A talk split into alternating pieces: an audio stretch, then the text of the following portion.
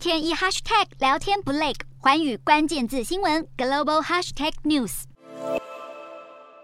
席卷北半球的夏季热浪引爆欧洲各国一波又一波的野火，而连创纪录的极端高温更让外出民众仿佛被烈日烘烤一样。联合国世界气象组织更在九日声明，对极不寻常的高温发出警告。针对被今年夏季热浪重创的欧洲，联合国世界气象组织还加以解释：二零二二年七月是西班牙有气象记录以来最热的一个月，而且极端高温还打破了许多欧洲国家的最低降雨记录，并让这些国家陷入有史以来最严重的干旱。而各国气候组织最顾虑的就是位处全球暖化最前线的南极。欧盟卫星监测组织表示，南极今年七月的海冰范围只有一千五百三十万平方公里，比一九九一年到二零二零年之间的七月份海冰平均面积少了大约一百一十万平方公里，也就是大约三十个台湾大，创下自四十四年前开始有记录以来七月份冰层覆盖面积的最低纪录。另外，南极海域的海冰浓度也渐渐的低于平均值，这代表南极冰层正在迅速溶解中。恐怕将加剧全球各地的极端气候现象。